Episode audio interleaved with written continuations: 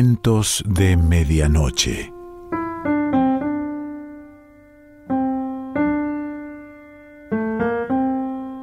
El cuento de hoy se titula El filósofo y pertenece a Sherwood Anderson.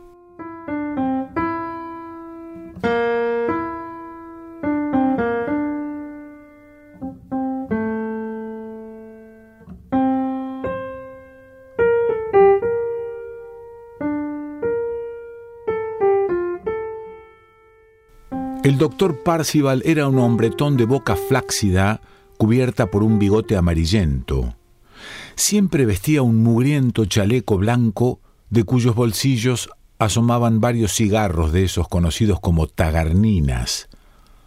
Tenía los dientes irregulares y ennegrecidos, y había algo raro en su mirada padecía un tic en el párpado izquierdo que caía y se levantaba exactamente igual que si el párpado fuese una persiana y alguien en el interior de la cabeza del médico estuviera jugueteando con el cordón. Al doctor Parcival le caía bien George Willard la cosa venía de cuando George llevaba un año trabajando en el Winesburg Eagle y su amistad era enteramente obra del médico. A última hora de la tarde, Will Henderson, propietario y director del Eagle, iba al bar de Tom Willy. Salía por un callejón, se colaba por la puerta trasera del bar y empezaba a beber una mezcla de ginebra de endrinas y agua de soda. Will Henderson era un hedonista y rondaba los 45 años. Estaba convencido de que la ginebra lo rejuvenecía. Como a la mayoría de los hedonistas, le gustaba hablar de mujeres y se pasaba casi una hora cotilleando con Tom Willy. El dueño del bar era un hombre bajo y de hombros anchos, con una peculiar marca en las manos, esa llameante señal de nacimiento que a veces tiñe de rojo el rostro de los hombres y las mujeres, había coloreado de rojo los dedos y el dorso de las manos de Tom Willy. Apoyado en la barra, charlaba con Will Henderson y se frotaba las manos. Y a medida que se iba emocionando, el rojo de los dedos se iba volviendo más intenso, era como si hubiese sumergido las manos en sangre y ésta se hubiese secado y decolorado. Mientras Will Henderson estaba en el bar, mirando las manos rojas y hablando de mujeres, su ayudante, George Willard, sentado en las oficinas del Winesburg Eagle, escuchaba la conversación del doctor Parcival. El doctor Parcival aparecía siempre justo después de que Will Henderson hubiera desaparecido. Cualquiera habría pensado que el médico había estado observando desde la oficina de su consulta y había visto al director pasar por el callejón. Entraba por la puerta principal, buscaba una buena butaca, encendía una de sus tagarninas y cruzando las piernas empezaba a hablar. Parecía especialmente preocupado por convencer al muchacho de lo recomendable de adoptar una línea de conducta que él mismo era incapaz de decidir. Si abres bien los ojos, repararás en que, aunque afirme ser médico, tengo muy pocos pacientes, empezaba. Tiene una explicación, no es casualidad, y tampoco se debe a que no sepa tanta medicina como cualquier otro médico de por aquí. No quiero pacientes. La razón no es evidente, radica de hecho en mi carácter que, si te paras a pensarlo bien, tiene muchas características peculiares. No sé por qué te hablo de ello, podría callarme y ganar consideración ante tus ojos. Lo cierto es que deseo que me admires. Ignoro el motivo, por eso hablo. Divertido, ¿verdad? A veces el médico se embarcaba en largas peroratas a propósito de sí mismo. Para el chico, sus historias eran muy reales y llenas de significado. Empezó a admirar a aquel hombre grueso y desaseado, y por las tardes, cuando se marchaba, Will Henderson aguardaba con interés la llegada del médico. El doctor Parcival llevaba en Winesburg cinco años. Llegó de Chicago. Por lo visto estaba borracho y discutió con Albert Longworth, el mozo de equipajes. La discusión fue a propósito de un baúl y acabó con la detención y el encierro del médico en la cárcel del pueblo.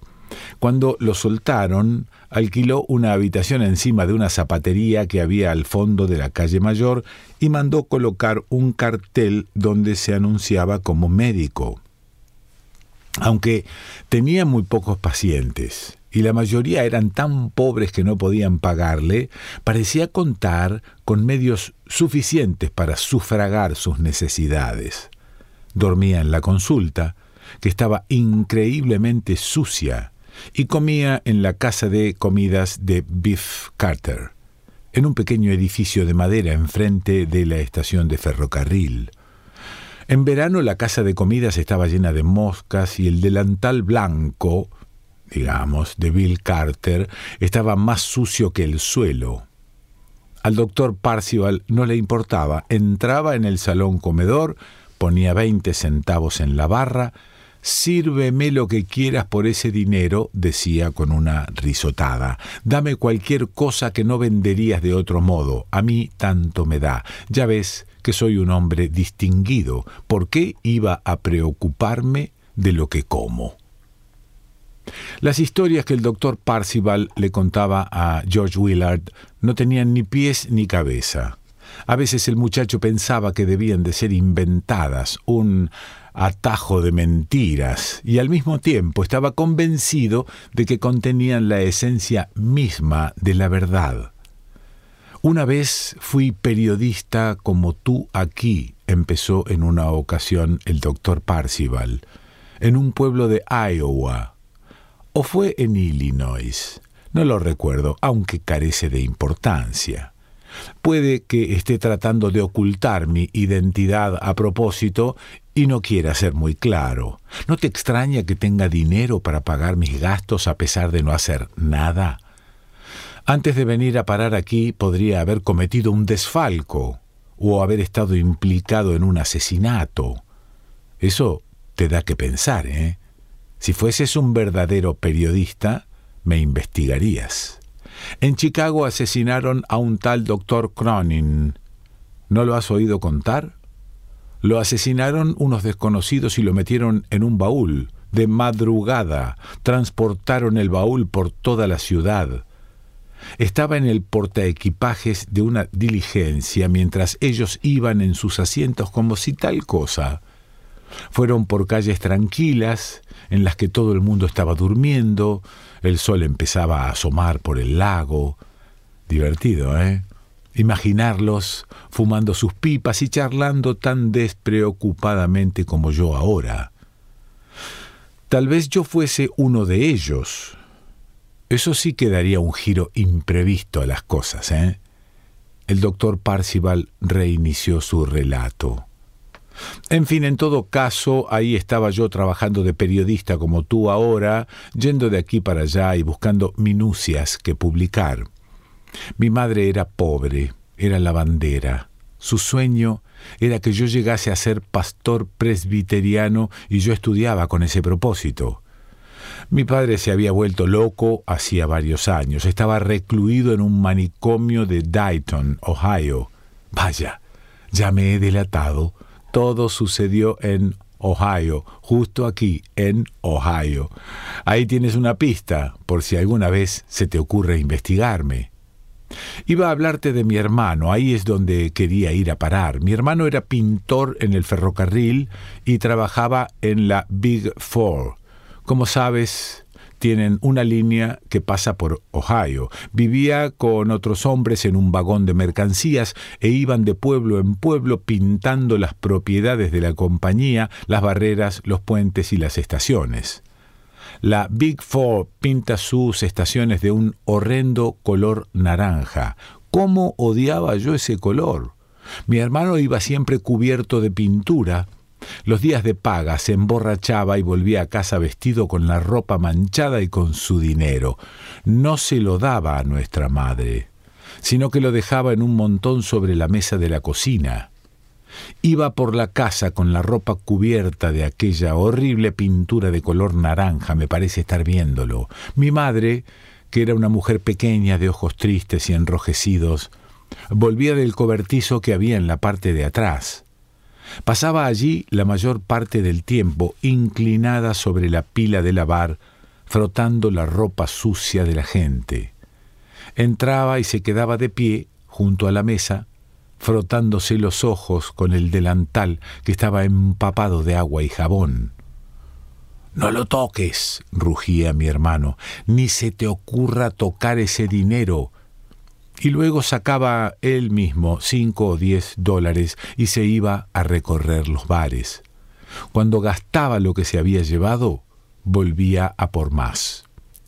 Nunca le dio a mi madre ni un centavo, aunque se quedaba en casa con nosotros hasta haberlo gastado todo poco a poco. Luego volvía a su trabajo con la cuadrilla de pintores del ferrocarril. Después de irse, empezaban a llegarnos alimentos, verduras, cosas así. A veces era un vestido para mi madre o un par de zapatos para mí. Raro, ¿verdad? Mi madre quería a mi hermano mucho más que a mí, aunque él nunca nos dijo una palabra amable y siempre se enfadaba y nos amenazaba si se nos ocurría tocar el dinero que a veces pasaba tres días sobre la mesa. Nos iba bastante bien, yo estudiaba para cura, rezaba, estaba obsesionado con los rezos. Cuando murió mi padre me pasé toda la noche rezando, igual que hacía a veces cuando mi hermano estaba emborrachándose en el pueblo o iba por ahí a comprarnos cosas. Por la noche, después de cenar, me arrodillaba junto a la mesa donde estaba el dinero, rezaba horas y horas. Cuando nadie me veía, robaba un dólar o dos y me los guardaba en el bolsillo. Ahora me río, pero entonces me parecía horrible, me obsesionaba. Ganaba seis dólares a la semana con mi trabajo en el periódico y siempre se los daba a mi madre. Los pocos dólares que robaba del montón de mi hermano los gastaba en cosas mías, chucherías, ya sabes, cigarrillos, caramelos y otras cosas por el estilo. Cuando mi padre murió en el manicomio de Dayton, fui para allá. Pedí dinero prestado a mi jefe y tomé el tren nocturno. Estaba lloviendo. En el manicomio me trataron a cuerpo de rey. Los empleados del manicomio se habían enterado de que yo era periodista. Eso les asustó.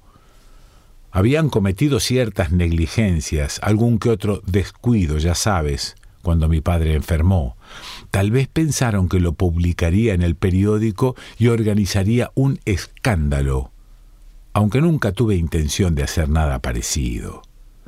El caso es que entré en la habitación donde yacía muerto mi padre y bendije el cadáver. ¿Quién sabe qué me empujó a hacerlo? ¿Y cómo se habría reído mi hermano el pintor si me hubiese visto? Ahí estaba yo junto al cadáver y con las manos extendidas. El director del manicomio y algunos de sus ayudantes entraron y me miraron como corderos degollados. Fue muy divertido. Extendí las manos y dije, que su cadáver descanse en paz. Eso dije. El doctor Parcival se puso en pie e interrumpiendo su relato empezó a andar de aquí para allá por la oficina del Winesburg Eagle, donde George Willard estaba escuchándole. Era un poco torpe y como la oficina era pequeña, tropezaba constantemente con los muebles. Qué idiota soy al contarte todo esto, dijo. No es lo que había pensado al venir aquí e imponerte mi presencia. Mi intención era otra. Eres periodista igual que lo fui yo. Eso me llamó la atención. Si te descuidas, puedes acabar convertido en un imbécil como yo. Quería prevenirte y pienso seguir haciéndolo, por eso he venido a verte. El doctor Parcival empezó a hablar de la actitud de George Willard con los demás. Al muchacho le dio la impresión de que el hombre trataba de conseguir que todos pareciesen despreciables. Quiero llenarte de odio y de desprecio para que seas un ser superior, afirmó. Mira a mi hermano, menudo tipo, ¿eh? Y él también despreciaba a todo el mundo. No imaginas con qué desprecio nos miraba a mi madre y a mí. ¿Y acaso no era superior a nosotros? Tú sabes que sí. Ni siquiera lo conoces, pero ya lo presientes. He logrado transmitirte esa impresión. Hace tiempo que murió. Un día se emborrachó y se quedó dormido en la vía del tren y el vagón, donde vivía con los otros pintores, lo atropelló. Cierto día de agosto, el doctor Parcival vivió una aventura en Weinsburg, Hacía un mes que George Willard iba cada mañana a pasar una hora en la consulta del médico. Las visitas se debían al deseo de éste de leerle al chico las páginas de un libro que estaba escribiendo. El doctor Parcival aseguraba que el verdadero motivo de que hubiera ido a vivir a Weinsburg era poder escribir aquel libro. Esa mañana de agosto, antes de que llegara el muchacho, se produjo un suceso a la puerta de la consulta del médico. Ocurrió un accidente en la calle Mayor. Un tronco de caballos se espantó al paso del tren y huyó desbocado. Una niña, la hija de un granjero, salió despedida del calecín y murió. Todo el mundo se puso muy nervioso y la gente empezó a llamar a gritos a un médico. Los tres galenos en activo del pueblo acudieron a toda prisa y constataron la muerte de la niña. Alguien corrió a la consulta del doctor Parcival, que se negó a salir para atender a la niña muerta. La inútil crueldad de su rechazo pasó desapercibida. De hecho, el hombre que subió las escaleras para llamarlo se marchó sin oír su negativa. Todo eso lo ignoraba el doctor Parcival y cuando George Willard entró en su consulta, lo encontró temblando de terror. La gente del pueblo se enfurecerá por lo que he hecho, afirmó muy nervioso, como si no conociera la naturaleza humana. Sé muy bien lo que pasará ahora, se correrá la voz de mi negativa, luego los hombres se reunirán en corrillos, vendrán a buscarme, discutiremos y alguien propondrá ahorcarme, luego volverán con una soga en las manos. El doctor Parcival se estremeció, aterrorizado. Tengo un presentimiento, afirmó en tono enfático. Tal vez no ocurra esta mañana. Puede que lo dejen para esta noche, pero me ahorcarán. Todo el mundo estará furioso, me ahorcarán de una farola de la calle Mayor. Asomándose a la puerta de su sucia consulta, el doctor Parcival observó asustado las escaleras que conducían a la calle. Cuando volvió, el miedo que había en su mirada se había trocado en duda. Cruzó de puntillas la habitación y le dio a George Willard una palmadita en el hombro. Si no es hoy, será otro día, susurró moviendo la cabeza. Pero al final acabarán crucificándome, crucificándome inútilmente. El doctor Parcival empezó a suplicar a George Willard. Debes escucharme, insistió. Si algo me ocurriera, tal vez tú puedas escribir el libro que de lo contrario nadie escribiría. La idea es muy sencilla, tan sencilla que si no tienes cuidado podrías olvidarla. Consiste en esto. Todo el mundo es Jesucristo y todos acaban siendo crucificados. Eso es lo que quería decirte. No lo olvides. Pase lo que pase. No dejes que se te olvide. Sherwood Anderson.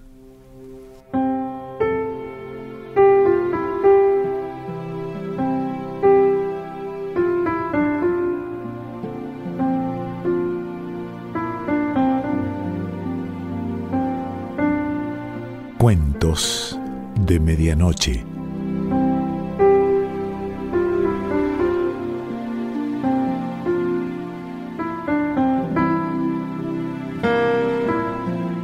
Selección Pancho Mondino. Idea y lectura Quique Pessoa.